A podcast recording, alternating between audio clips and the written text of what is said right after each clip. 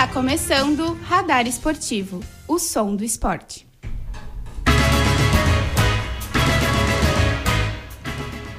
Muito boa tarde, ouvintes da UniFM 107.9. Agora são 14 horas e 2 minutos. Faz 33 graus aqui em Santa Maria. Hoje é sexta-feira, dia 20 de janeiro de 2023. Está entrando no ar o Radar Esportivo, que está de volta todas as sextas-feiras na grade da UniFM. E vamos aos destaques do programa de hoje. Vamos conversar com a Melissa Cueto, campeã mundial de jiu-jitsu. Nos blocos informativos da semana, vamos atualizar os destaques do Internacional, Grêmio do Futebol Nacional. No quadro Radar Histórico, relembraremos o épico jogo é, de quintas de finais da NBA de 2017, entre o Cleveland Cavaliers e o Golden State Warriors. Na reportagem dessa semana, falaremos sobre Luiz Soares e sua vinda para o Grêmio. E passaremos a agenda dos outros esportes para este final de semana. Tudo isso e muito mais a partir de agora no Radar Esportivo. Eu sou Gabriel Barros e apresento o programa com a minha colega Thaís Imi até às 3 horas da tarde. Na produção, Alice Oliveira, Andreina Poçan, Bruno Vargas, José Perotti, José Victor Zucolo e Pedro Pereira. A edição do programa de hoje é de Luísa Monteiro e a técnica é de Bruno Padilha. Lembrando que o Radar Esportivo é um projeto de extensão do Centro de Ciências Sociais e Humanas e tem, e tem orientação da professora Viviane Borelli. Agora são 14 horas e 4 minutos, faz 33 graus em Santa Maria. E o Radar Esportivo também está nas redes sociais. Você pode entrar em contato com a gente para enviar o seu recadinho.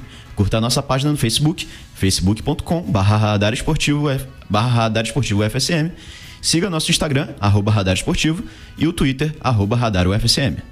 Vamos ouvir agora o radar histórico produzido pelo nosso colega José.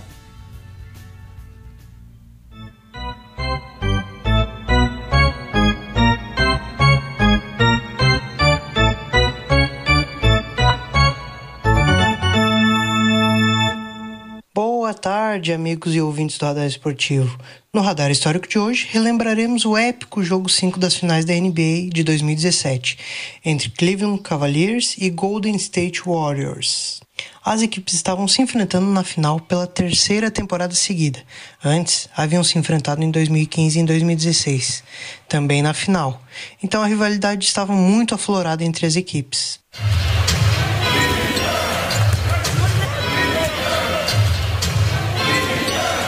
Do lado do Cleveland, atual campeão em 2016, a equipe era composta por grandes jogadores, como Kevin Love, Kyrie Irving e o principal de todos, LeBron James.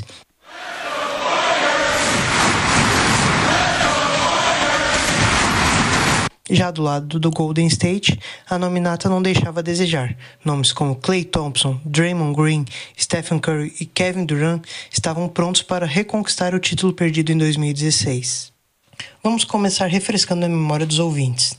Na Conferência Oeste, o Golden despachou a equipe do Santo Antonio Spurs, e na Conferência Leste, os Cavaliers deixaram para trás a equipe do Boston Celtics.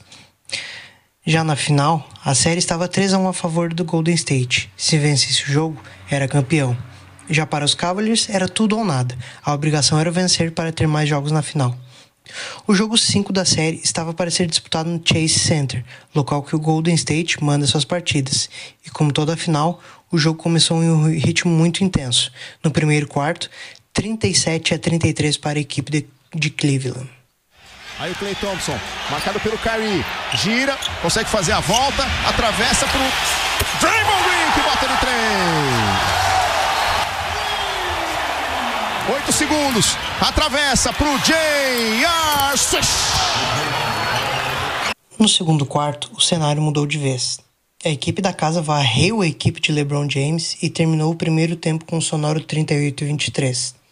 Ao fechamento dos dois primeiros quartos, o placar total era de 71 a 60 para a equipe da casa, o que em uma final é uma enorme vantagem. O jogo contou com um alto número de acertos em bolas de três, com 25 cestas. O grande destaque nessas bolas foi Stephen Curry? Não, não. O maior pontuador na área de três foi J.R. Smith, dos Cavaliers, com sete arremessos corretos. Já no terceiro quarto, a emoção começou a tomar conta da partida. A equipe visitante venceu o terceiro quarto por 33 a 27, diminuindo a distância no placar. Quem comandava a equipe na retomada da esperança? o incansável LeBron James. De novo o time do LeBron em Cleveland, com toda a história, com toda a lenda, vai pro arremesso e cai! Papai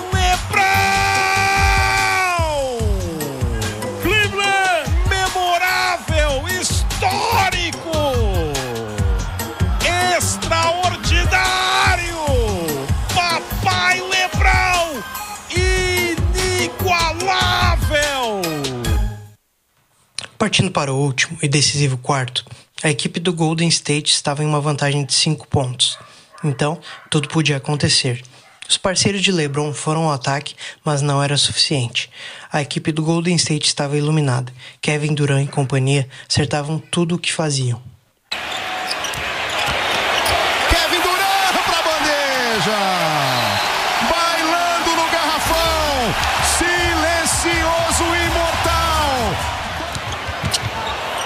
O tiro. Que bola do Clay Thompson.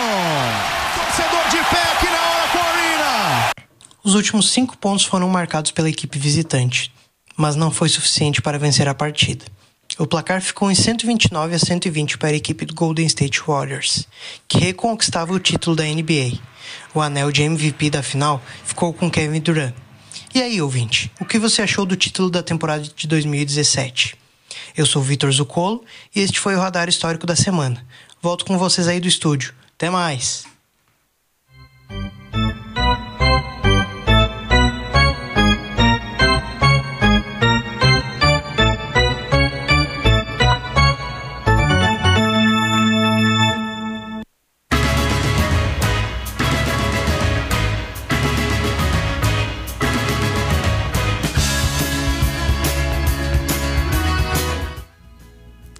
Esse foi o radar histórico da semana com produção de José Vitor Zucolo.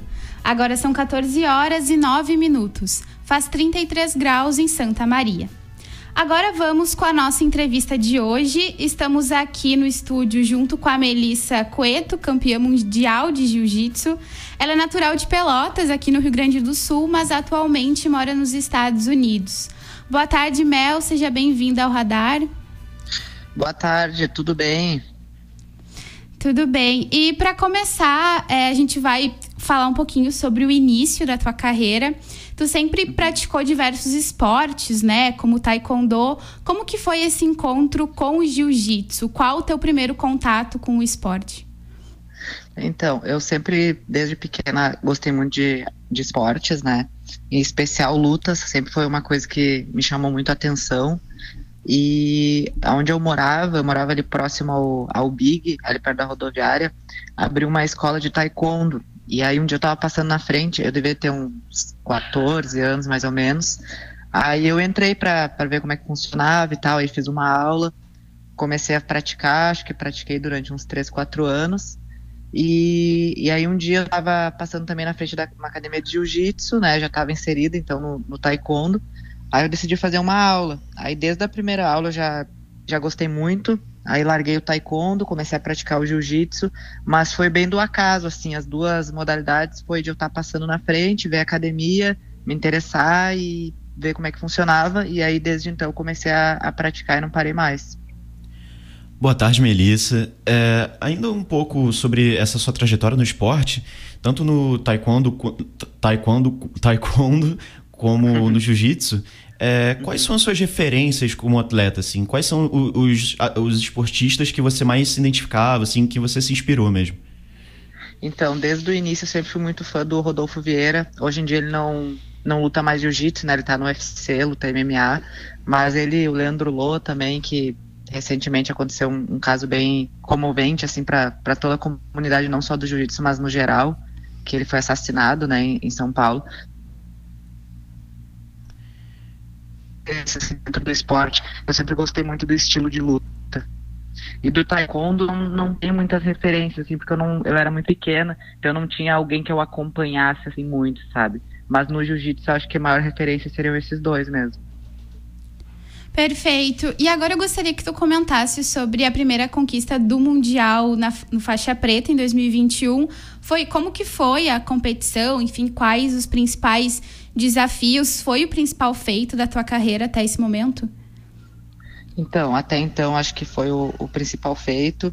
Acho que depois do Mundial, na verdade, o primeiro Mundial que eu ganhei foi na Marrom. Aí depois, antes desse de, de adultos, eu tinha ganhado o Mundial de Master, né? Que, que é para pessoas acima de 30 anos.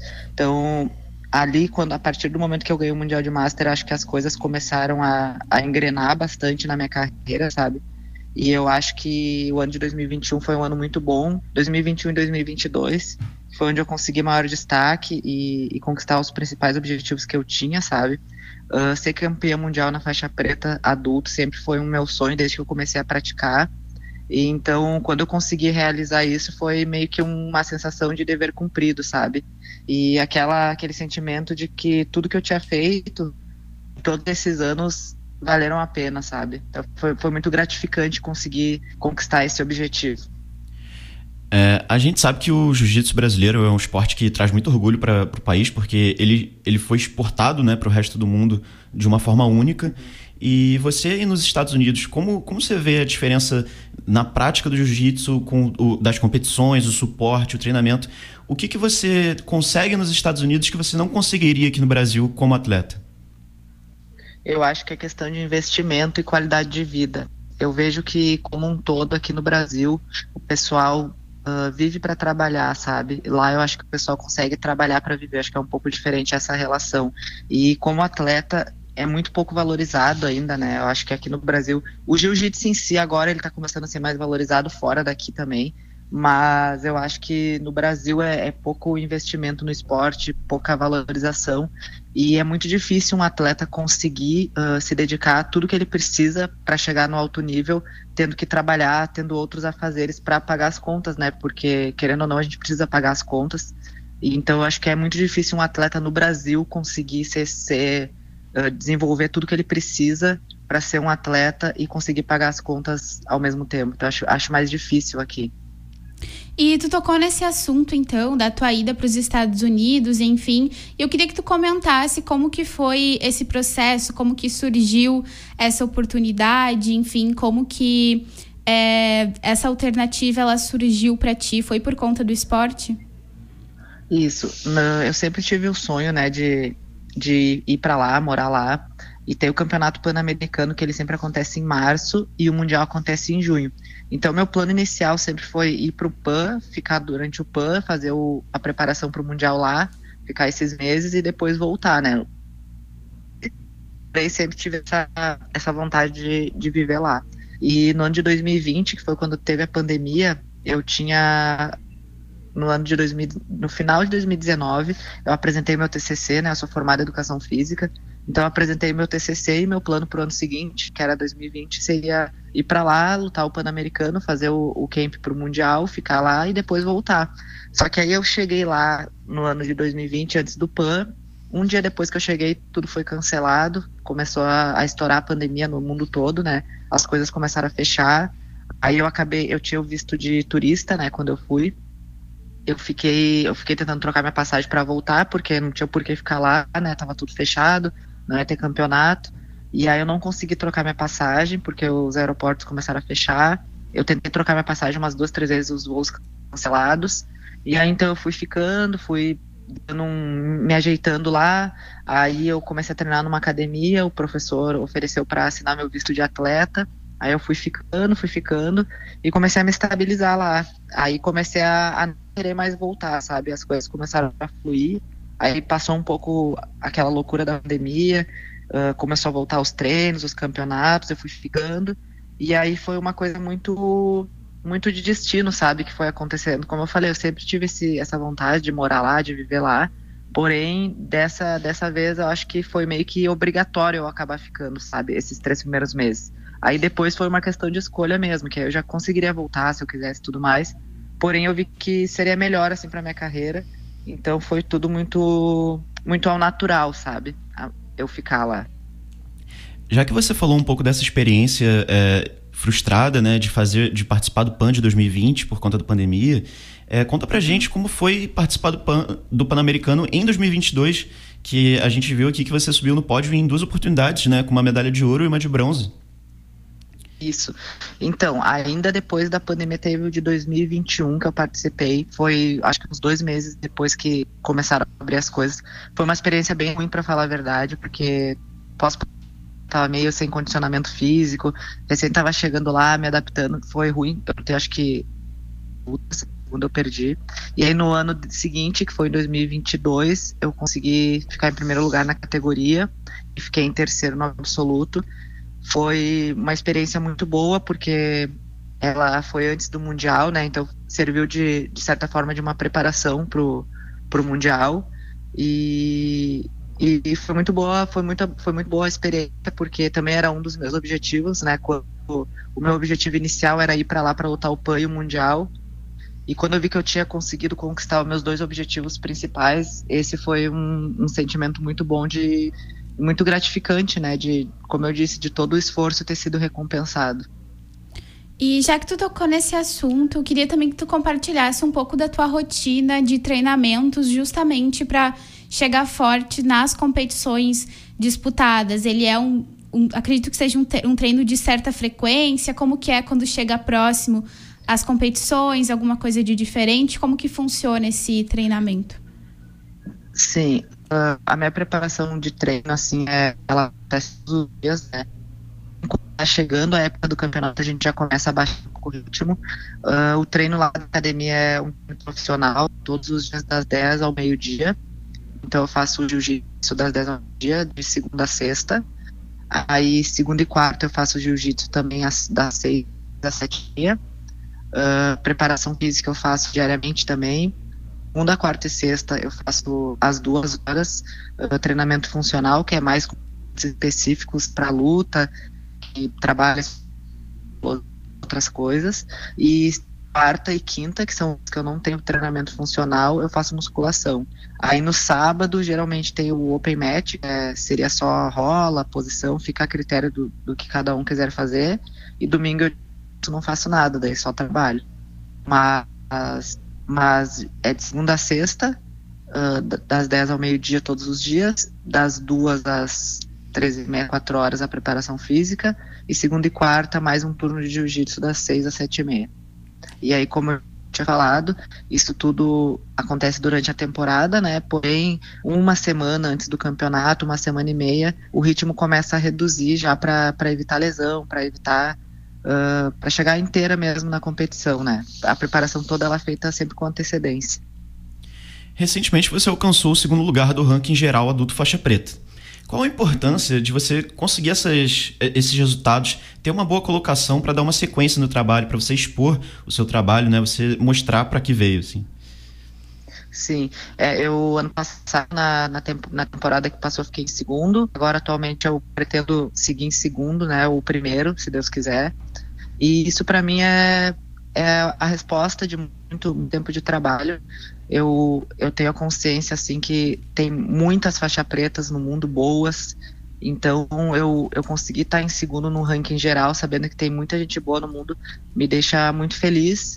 E só o que eu consigo pensar é, é é mesmo o sentimento de, de gratidão por tudo, sabe? Faz 15 anos que eu pratico jiu-jitsu e que eu sou atleta, assim, que eu me dedico, deve fazer mais ou menos uns oito anos, mas que eu consegui um maior destaque fazem uns três.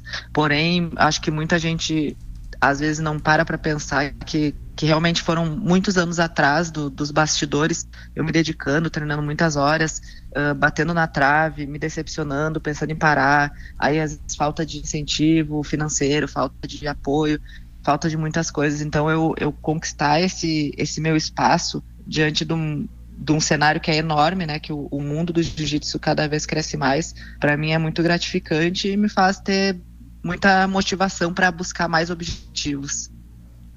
Sim, e eu queria também que tu destacasse a questão dos patrocinadores, qual que é o, a importância de ter esse apoio, esse suporte para a sequência do trabalho. Tu foi para os Estados Unidos já com patrocinadores, é, como que funciona esse processo e qual que é a importância desse suporte por parte dos patrocinadores para sequência do trabalho, enfim, nas competições?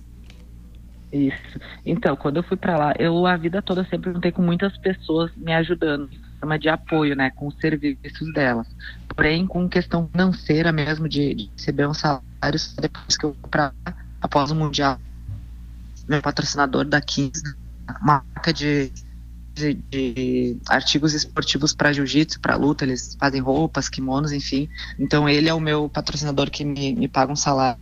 Isso faz toda a diferença, né? Porque, como eu tinha falado, é muito difícil um atleta ele conseguir chegar onde ele precisa, chegar no alto nível sem que ele tenha um apoio financeiro, sem que ele tenha um apoio de, serviços das pessoas também, porque a gente sabe que é necessário uma boa alimentação, uma preparação física. Uh, se eu tiver que trabalhar muitas horas no dia, vai ser difícil com que eu consiga me dedicar durante toda a semana para para ter um bom desempenho durante os treinos. Então eu acho que o incentivo ele é muito importante e paralelo a isso eu acho que que faz ter um porquê do, de tu estar tá fazendo tudo isso. A rotina do atleta é muito cansativa, né? Muito desgastante, tanto físico quanto mentalmente. Acho que mentalmente, principalmente, sabe?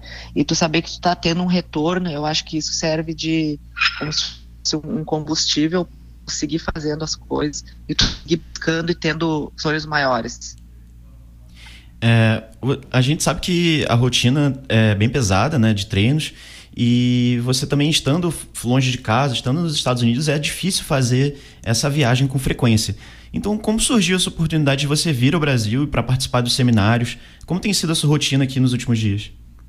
Então, eu não vinha para o Brasil fazia uns três anos já, né? Eu tava com muita saudade da minha família.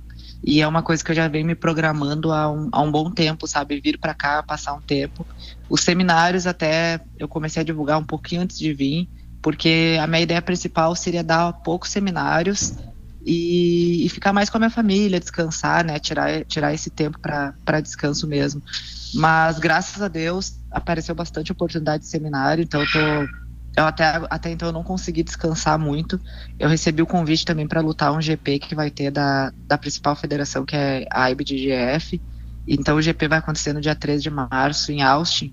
E então, querendo ou não, eu não vou conseguir tirar muito tempo de férias aqui, visto que eu estou dando bastante seminário, estou dando aula particular. Aí. Então, eu mudando meus planos. Eu vou deixar para tirar as férias depois do GP. Vou aproveitar aqui, quero aproveitar o máximo que eu puder minha família, ver meus amigos, né, matar a saudade. Porém, não vou poder ficar muito de férias porque vai ter, vou ter esses outros compromissos. Estou aproveitando os seminários. Então tá sendo, tá sendo muito gratificante para mim eu poder, poder vir visitar, poder mostrar um pouco do trabalho que eu venho desenvolvendo lá. E, e só, só agradecer mesmo a tudo que está acontecendo na minha vida, que está sendo muito bom. Que bacana essa oportunidade de poder compartilhar com outros atletas e ajudar de alguma forma, né, a partir do teu conhecimento, enfim, vivendo em uma outra realidade, com outro estilo de vida, né? Acredito que seja muito importante, que bom que surgiu essa oportunidade.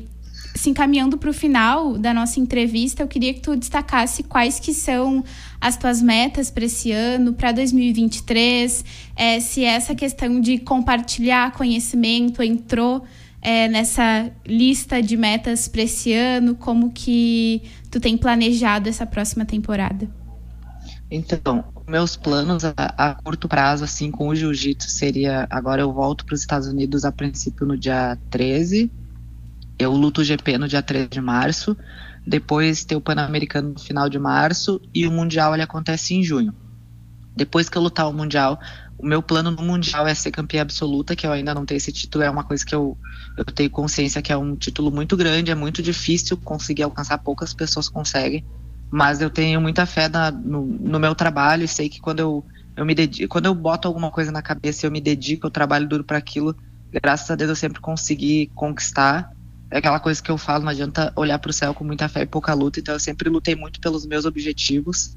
E então um dos meus objetivos para esse ano é ser campeã absoluta no, no Mundial. Quero tentar, se Deus quiser, também uh, conquistar esse GP que eu vou lutar agora em março. E após passar o Mundial, meus planos é largar um pouco o kimono, treinar mais uh, sem kimono. Quero lutar o Mundial sem kimono no final do ano. E quero começar a treinar MMA, porque um dos meus planos é migrar para MMA no, no próximo ano. Então, acho que com o jiu-jitsu, meus planos junho que pretendo continuar dando aula, dando seminários com jiu-jitsu, mas como atleta mesmo, eu acho que até junho é os meus planos com jiu-jitsu. Após isso, eu não, não pretendo lutar muito mais. A não ser que seja alguma luta casada, alguma, algum evento assim diferente. Mas to, campeonato de jiu-jitsu mesmo não é uma coisa que, que faça parte dos meus planos após junho. É, você comentou desse sonho, né, de ser campeã absoluta no mundial e de migrar para o MMA. Então, me fala um pouco assim para finalizar, qual o seu sonho como atleta? Onde você quer chegar como atleta? O céu é o limite? O que, que você pensa? Então, eu eu sempre faço meus planos, mas eu acho que as coisas vão mudando muito com o tempo, né? O meu plano como atleta para os próximos três anos seria eu conquistar esses, esses campeonatos que eu te falei, eu ser campeã absoluta. A partir de junho já quero focar bastante no MMA, quero tentar entrar numa grande organização, UFC, Bellator, algo assim. E depois que, que eu tiver o meu, meu tempo, que eu conquistar esses objetivos, eu pretendo me aposentar como atleta. Aí eu pretendo me dedicar só a, a dar aula, ter minha academia, talvez. Ainda não é uma coisa que eu penso, mas nos próximos dois, três anos eu quero conseguir destaque no MMA. Seriam, acho que esses meus principais planos. Bom, Melissa, a gente fica na torcida por você e muito obrigado por participar aqui do Radar. A gente fica muito honrado e muito obrigado mesmo. Uh, agora eu são. Que agradeço. obrigado. Agora são 2 horas e 29 minutos, é, 33 graus em Santa Maria. Este é o Radar Esportivo, o som do esporte. Agora vamos ouvir a reportagem da semana, produzida pelo Bruno Vargas e pelo José Perotti. O José está aqui no estúdio conosco para falar sobre a carreira de Luiz Soares e sua recente vinda para o tricolor gaúcho. É, boa tarde a todos os ouvintes. Boa tarde, Thaís. Boa tarde, Gabriel. É, então, é, Luiz Alberto Soares Dias nasceu em 1987 em Saltos, no Uruguai município situado a 498 quilômetros da capital, Montevidéu. Em sua casa morava ele, sua mãe e mais seis irmãos. Em 2003, com 16 anos, Soares ingressou na, nas categorias de base do Nacional, time de Montevidéu. Sua passagem pela base foi rápida e apenas dois anos depois já estreou pelo time profissional. No ano seguinte, a sua estreia, o Nacional ganhou o Campeonato Uruguaio e Luizito marcou gols nos dois jogos da grande final. Por seu grande desempenho, o atacante uruguaio chamou a atenção de diversos clubes e no final de 2006 foi comprado pelo Groningen, da Holanda, por apenas 800 mil euros. No time holandês, Soares marcou 15 gols em 37 jogos. A primeira temporada do jovem jogador na Europa chamou a atenção do grande clube do país, Ajax, que o contratou em 2007 por 7,5 milhões de euros. No time, Soares passou a ser conhecido mundialmente por ser um artilheiro nato. Logo na primeira temporada, marcou 22 gols em 44 jogos, mas foi na temporada 2009 e 2010 que ele realmente se destacou, fazendo 49 gols e ganhando o prêmio de futebolista holandês do ano. Troféu entregue ao melhor jogador atuando no país. Após uma boa Copa do Mundo em 2010, o Liverpool comprou o mais novo goleador do futebol mundial por 26,5 milhões de euros no time inglês, Soares realmente se destacou e suas grandes atuações na maior liga nacional do mundo o colocaram em outro patamar, marcando 82 gols em 133 jogos. Durante seu período no Liverpool, Soares ganhou seu único título com a seleção do Uruguai, uma Copa América na temporada 2010-2011, ano em que foi eleito jogador da época da seleção. Pelo seu país, o atacante, o atacante marcou 68 gols em 137 jogos números que o colocam como o maior artilheiro da história do Uruguai.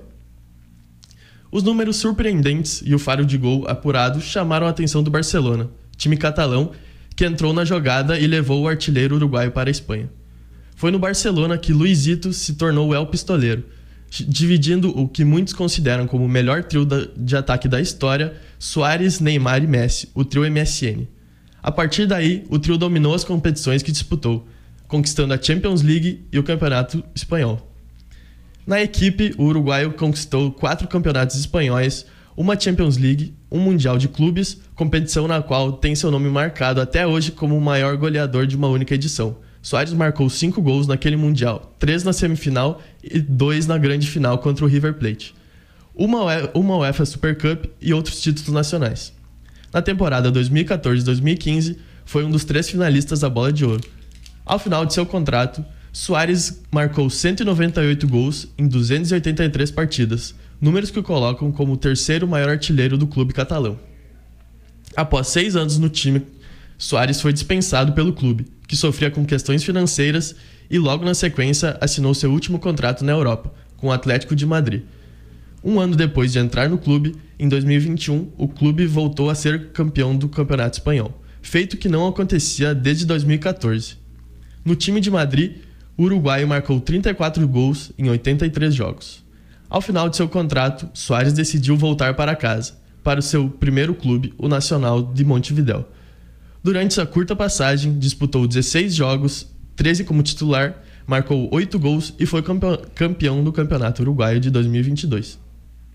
Agora, em 2023, o atacante de 35 anos jogará pelo Grêmio. Ele e o clube firmaram um contrato até o final de 2024. O craque chega como a contratação de maior peso na história do Imortal e para algumas figuras da imprensa, Soares é o principal jogador estrangeiro que já jogou no Brasil. Com a vinda de Luizito, o Grêmio conseguiu trazer a torcida de volta, que vinha de anos ruins com más contratações e o rebaixamento para a Série B.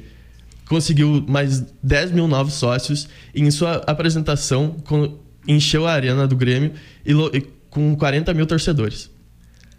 Além dele, o time trouxe outros novos jogadores e espera realizar uma grande temporada. Na última terça-feira, dia 17, Soares estreou pelo tricolor. Na conquista da Recopa Gaúcha, o Grêmio venceu o São Luís de Juí por 4 a 1 e o atacante uruguaio marcou três gols, sua melhor, sua melhor estreia por um clube na carreira. Essa foi a reportagem de hoje. Obrigada, José. Essa foi a reportagem da semana, então, produzida também pelo Bruno Vargas. Agora são 14 horas e 34 minutos, faz 33 graus em Santa Maria. Vamos agora com as últimas notícias da dupla, da dupla Grenal. E que, quem traz as informações pra gente é a Andreina Possan. O Internacional enfrenta o Juventude sábado às 7 horas da noite no Beira Rio, pelo Campeonato Gaúcho. Esse é o primeiro jogo da rodada do campeonato. O clube teve contratações mais discretas na pré-temporada, mas está buscando mais dois volantes para compor a equipe. Gabriel Baralhas, Atlético Goianiense, bastante elogiado, e a diretoria ainda avalia trazer mais um jogador, que além de desempenhar bem a função, consiga proteger bem a zaga.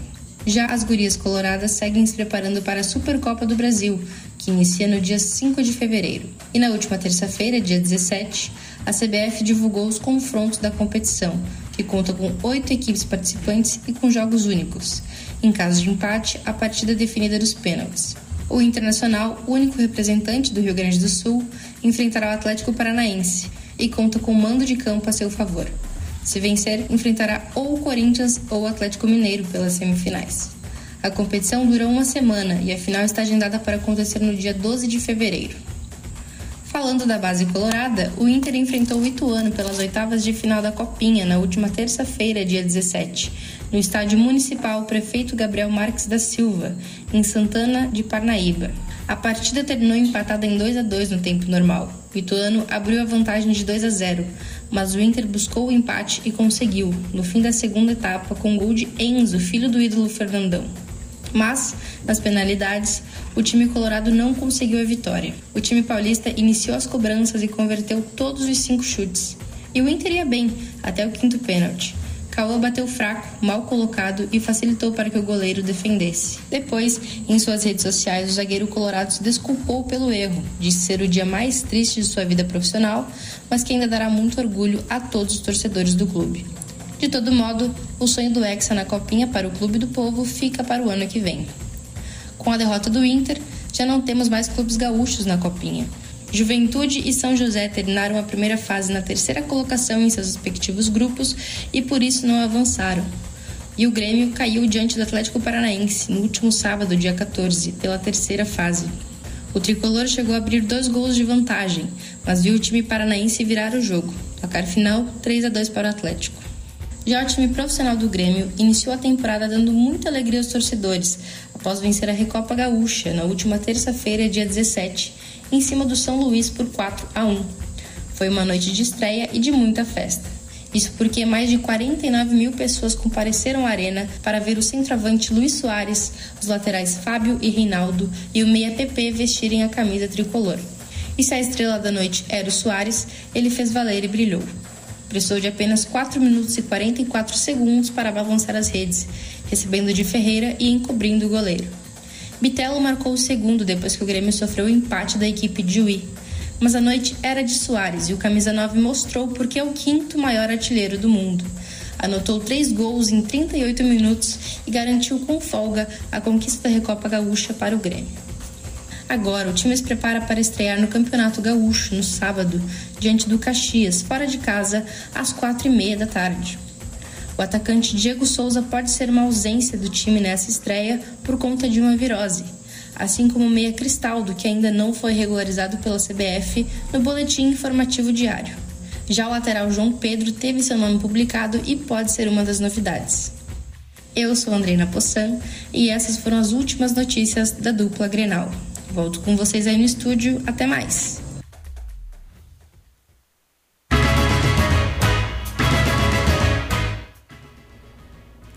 Esse foi então o informe da dupla Grenal com a Andreina. Agora são 14 horas e 38 minutos, 33 graus em Santa Maria. E seguindo os informativos, vamos conferir quais são os destaques da semana no futebol nacional. E quem traz todas as informações para nós é o Pedro Pereira. Boa tarde, Gabriel. Boa tarde, Thaís. E uma ótima tarde a todo mundo que acompanha o Radar Esportivo aqui, na UniFM 107.9. Para dar início às notícias do futebol brasileiro nesta semana, vou começar atualizando nossos ouvintes com tudo o que está para acontecer na Copa São Paulo de Futebol Júnior, a Copinha. Os clubes que disputarão as semifinais da competição já estão definidos. No sábado, 21 de janeiro, o atual campeão Palmeiras vai ter a chance de se classificar para a decisão em uma partida contra o Goiás, às 9 horas da noite. Enquanto o Santos enfrenta o América Mineiro no domingo, 22 de janeiro, com horário ainda a ser anunciado. A grande final da Copinha acontece na próxima quarta-feira, dia 25 de janeiro, sem horário oficial divulgado até o momento. Passando para as transferências do futebol brasileiro dos últimos dias, na última sexta-feira, 13 de janeiro, foi divulgada a ida de dois jogadores do Manchester City para o Bahia. Os reforços para a temporada de 2023 são o meia Diego Rosa e o atacante Kaique. Outra contratação que rolou nesta semana foi a do lateral esquerdo Fernando do Chapecoense para o Atlético Paranaense anunciado na terça-feira, 17 de janeiro. De acordo com o jornal Metrópolis, 50 mil ingressos já foram vendidos para o jogo da Supercopa do Brasil entre Palmeiras e Flamengo, que acontece no próximo sábado, 28 de janeiro, às 4 horas e meia da tarde. Vale destacar que todos os ingressos destinados para a torcida do Clube Carioca já foram esgotados. Ainda falando em Supercopa, a CBF anunciou o chaveamento das quartas de final da Supercopa Feminina, que acontece em fevereiro deste ano. Os confrontos são os seguintes: Internacional contra Atlético Paranaense, Corinthians contra Atlético Mineiro, Real Brasília contra Havaí e Flamengo contra Ceará. Os locais das partidas e os horários serão definidos em breve. Essas foram algumas das notícias que tumultuaram o futebol brasileiro nos últimos dias. Para o Radar Esportivo, Pedro Pereira. Volto com os apresentadores. Até mais. Esse foi o informe com as últimas notícias do futebol nacional com o Pedro Pereira. Agora são 14 horas e 41 minutos, faz 33 graus em Santa Maria. Este é o Radar Esportivo, o som do esporte. E já estamos nos encaminhando para o final do programa do Radar Esportivo, mas antes de nos despedir, vamos conferir o giro de notícias dos outros esportes feito pela Alice Oliveira. E para dar início ao giro dessa semana, vamos falar sobre o futuro dos times da divisão de acesso. A Federação Gaúcha de Futebol confirmou, confirmou essa semana que o time campeão da divisão de acesso garante uma vaga na Copa do Brasil de 2024. Então, além de subir para a Série A do, para a Série A do Gauchão, da temporada seguinte, o vencedor vai conquistar uma vaga na disputa nacional. Inclusive, o presidente do Inter de Santa Maria, Pedro Della, Pedro Della Pasca, é, esteve presente no encontro da, da FG, FGF e come, come, comemorou a decisão. Pela Copa Diário de Futsal, o Roma de Mata venceu a partida de ida da semifinal contra o maldita nova geração de Cacequi. Agora o Roma vai para a partida de ida com vantagem, precisando apenas do empate para ir para a decisão final contra o Vem Quicando de Sobrado. A partida de volta da semi acontece hoje às 21 horas em Cacequi. Atleta do Santa Maria Golf Clube recebeu o troféu de segundo colocado na categoria geral do ranking da Federação Rio Grandense de Golfe pela temporada 2022. Andrei Lovato tem apenas 16 anos e também já recebeu a segunda colocação do ranking da faixa, da faixa etária juvenil. Agora, dando um giro no mundo do basquete, mais precisamente em Santa Cruz do Sul, os ingressos para as eliminatórias da Copa do Mundo de Basquete já começaram a ser vendidos. A cidade gaúcha vai ser a sede da janela final das eliminatórias, que vai ser disputada entre os dias 23 e 26 de fevereiro, quando o Brasil enfrenta Porto Rico e Estados Unidos em busca da classificação para a competição mundial, que vai ser disputada no Japão, Filipinas e Indonésia. Os confrontos vão ser realizados no ginásio Arno Frantz às 19 horas e 30 minutos e às 21 horas e 10 minutos, respectivamente. Os valores dos ingressos variam de 55 a 120 reais. O Comitê Olímpico do Brasil anunciou ontem os nomes que concorrerão ao troféu de melhor atleta do ano no Prêmio Brasil Olímpico 2022. Ana Marcela Cunha, Águas Abertas, Raíssa Leal, no skate, e Rebeca Andrade, na ginástica artística, repetem a disputa de 2021 no feminino. Alisson dos Santos, atletismo, Felipe Toledo, no surf, e Isaquias Queiroz, canoagem de velocidade, concorrem no masculino ao prêmio máximo da festa de gala do esporte brasileiro. Pelo site do COB é possível escolher o atleta da torcida. E os vencedores vão ser revelados no dia 2 de fevereiro, em uma cerimônia na Cidade das Artes, no Rio de Janeiro. Além dos nomes que concorrem ao troféu de melhor atleta do ano, o Comitê Olímpico do Brasil também anunciou os atletas escolhidos como destaque do último ano. A ponteira da seleção brasileira, Gabi, foi a última atleta de destaque do vôlei. Daniel Alves, jogador da seleção brasileira, foi preso nessa manhã de sexta-feira por suposta agressão sexual em Barcelona. Ele compareceu voluntariamente à delegacia para prestar depoimentos e lá foi detido. O Daniel nega as acusações, mas deve comparecer diante de um juiz que irá decidir sua situação enquanto o caso ainda é investigado.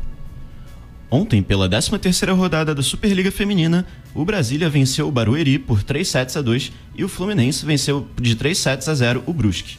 Estes foram os primeiros jogos da 13ª rodada, que termina no sábado. Com estes, com estes resultados, a tabela por enquanto tem o, tem o Praia Clube, o Osasco e o Fluminense nas, nas primeiras posições. No masculino, os jogos da 13ª rodada encerraram na segunda e hoje começam as partidas da 14ª rodada. Atualmente, o Cruzeiro o Campinas e o São José dos Campos ocupam as primeiras posições da tabela. E a Confederação Brasileira de Futebol já definiu quatro nomes com prioridades para comandar, comandar a seleção brasileira no próximo Mundial. São eles o Carlo Ancelotti, que já estava sendo bastante comentado, o José Mourinho, o Zidane e o Luiz Henrique. A CBF não pretende fechar portas para mais um nome brasileiro, mas existe sim uma preferência por um técnico estrangeiro.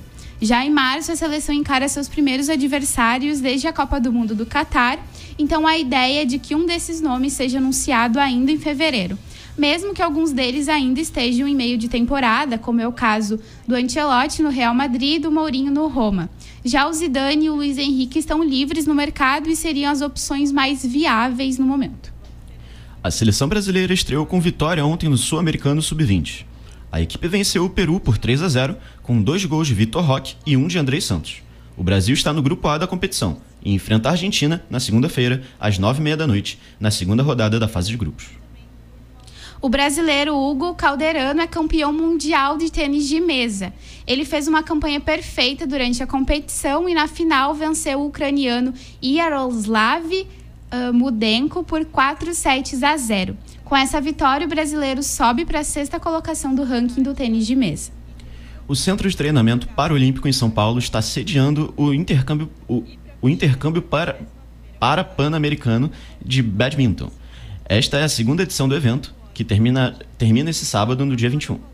Entre os brasileiros presentes está Vitor Tavares, que conquistou duas, melhor, duas medalhas no Mundial de Badminton Paralímpico, para, para, Paralímpico é, em novembro e também os atletas Rodrigo Oliveira e Ana Carolina Reis, que ganharam medalha de ouro no Pan-Americano da categoria. E agora vamos ouvir a Alícia contar pra gente o que ainda vai acontecer neste final de, de semana com a agenda. Boa tarde, Thaís. Boa tarde, Gabriel. E uma boa tarde aos ouvintes. Para dar início à nossa agenda, vamos falar dos próximos jogos pela Premier League. Vamos ter um fim de semana bem agitado, com seis jogos amanhã, sendo eles Liverpool e Chelsea às nove e meia da manhã. Logo mais ao meio-dia teremos confrontos entre Leicester City e Brighton, Southampton e Aston Villa, West Ham e Everton e também Bournemouth contra Nottingham Forest. Todos esses ao meio-dia. E ainda amanhã jogam Crystal Palace contra o Newcastle às duas e meia da tarde. Já no domingo, às 11 horas da manhã, temos disputas entre City e Wolves e também Leeds contra Brentford. Logo no começo da tarde, às 13h30, teremos um jogaço entre Arsenal e Manchester United. E para fechar a 21ª rodada, Fulham e Tottenham se enfrentam segunda-feira às 5 horas da tarde. Agora falando de NBB, Vou passar aqui quais vão ser as partidas da próxima semana. Na segunda-feira, no dia 30, teremos às 19 horas Pinheiros e São Paulo. Às 19h30, São José e Minas. E às 20 horas, Cerrado contra Caxias do Sul. Na terça-feira, mais três jogos. Basquete Cearense enfrenta o Fla Basquete às 19 horas, Paulistano e Corinthians às 20 e no mesmo horário, Franca e Pato Basquete. Na quarta, um jogo apenas, entre Brasília e Caxias do Sul, às 19h30. E para fechar, na quinta-feira, mais três jogos. São eles Unifacisa contra o Fla Basquete às 19h15, Rio Claro e Pato Basquete às 20 horas e no mesmo horário Cerrado e União Corinthians. Agora partindo para a NBA, hoje à noite teremos alguns jogos. Às 9 horas se enfrentam Magic e Pelicans, Logo mais às nove e meia teremos partidas entre Hawks e Knicks, Mavericks e Heat e também Cavaliers e Warriors. Às 10 horas, Spurs contra Clippers e às 11 horas, partidas entre Jazz e Nets e Nuggets contra o Pacers. Para encerrar nossa agenda, não podemos deixar de falar de NFL. Neste final de semana teremos as semifinais da conferência. Começando amanhã, às 18h30, disputa entre Chiefs e Jaguars, e às 10h15 da noite se enfrentam Eagles e Giants. Já no domingo, às 5 da tarde, Bills e Bengals se enfrentam e para fechar as semifinais, às 8h30 da noite, teremos 49ers contra o Cowboys. Lembrando que as finais vão ser no dia 29 de janeiro, com jogos às 5 da tarde e 8h30 da noite, e quem vencer disputa o Super Bowl dia 12 de fevereiro. E essa foi nossa agenda da semana. Agora volta aí no estúdio com os apresentadores.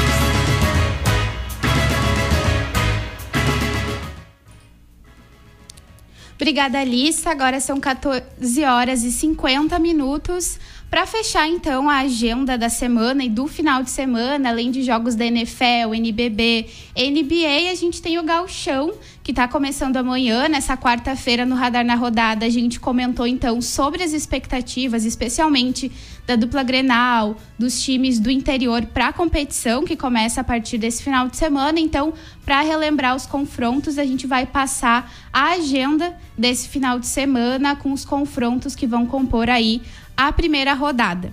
Amanhã, às 16 horas e 30 minutos, o Caxias enfrenta o Grêmio. Às 19 horas, o Internacional recebe o Juventude. No mesmo horário, São Luís enfrenta o Ipiranga. A primeira rodada ela fecha no domingo com os seguintes confrontos. A partir das 16 horas, o Brasil de Pelotas enfrenta o Aimoré. O Novo Hamburgo, também às 16 horas, recebe o Avenida e para fechar então a primeira rodada do Campeonato Gaúcho, a gente tem o Esportivo recebendo o São José. Agora a gente vai passar um pouco da tabela da Superliga Feminina de Vôlei. É, na 13 terceira rodada, na quinta-feira, o, o Barueri enfrentou o Brasília e o Brasília venceu de 3 a 2. Ainda na quinta, o Fluminense venceu de 3 a 0 o Brusque. É, e Ainda na quinta também, às sete da noite, o. É, o Maringá e o Esporte Clube Pará é, se enfrentaram e É, tivemos um problema técnico aqui, que tá sem a, a tabelinha aqui, mas tudo bem. É, a gente ainda vai ter na hoje à noite é, o SESI contra o Osasco e o Flamengo contra o Praia Clube. E no sábado teremos o Minas contra o São Caetano. Agora são 2 horas e 53 minutos. Este é o programa Radar Esportivo, o som do esporte. Na próxima semana voltaremos com mais informações. É, na produção do programa de hoje, Alice Oliveira, Andreina Possan, Bruno Vargas, José Perotti, José Victor Zucolo e Pedro Pereira. Na apresentação, eu, Thaís Ime e meu colega Gabriel Barros. A edição foi feita por Luísa Monteiro e a técnica de Matias Strack. O Radar Esportivo é um projeto de extensão do Centro de Ciências Sociais e Humanas e tem a orientação da professora Viviane Borelli. O Radar Esportivo volta na próxima sexta. E também para lembrar, caso você tenha perdido o começo da entrevista de hoje, que a gente conversou com a Melissa sobre a trajetória dela no jiu-jitsu. Logo mais o programa está disponível nas plataformas digitais, no Spotify, é só buscar por Radar Esportivo. Lá você vai encontrar o último programa e outras entrevistas que a gente fez nessa temporada de 2023. No ano passado também. Por lá você também encontra discussões como do último Radar na Rodada, que falou sobre os confrontos do Galchão, que começa a partir de amanhã. E na semana que vem, então, a gente volta com o Radar na Rodada, na quarta-feira, a partir das 14 horas, fazendo uma análise dessa primeira rodada do Galchão e trazendo outros é, destaques, especialmente do futebol nacional, que está começando a temporada, tem muita coisa acontecendo. E na próxima sexta-feira, então, nesse mesmo horário, a gente volta com o programa do Radar Esportivo, trazendo outros entrevistados para falar então sobre o esporte regional, estadual e nacional. Até mais! O Radar Esportivo é um projeto de extensão do Centro de Ciências Sociais e Humanas e tem orientação da professora Viviane Borelli. Voltamos na próxima sexta. Até mais. Até lá.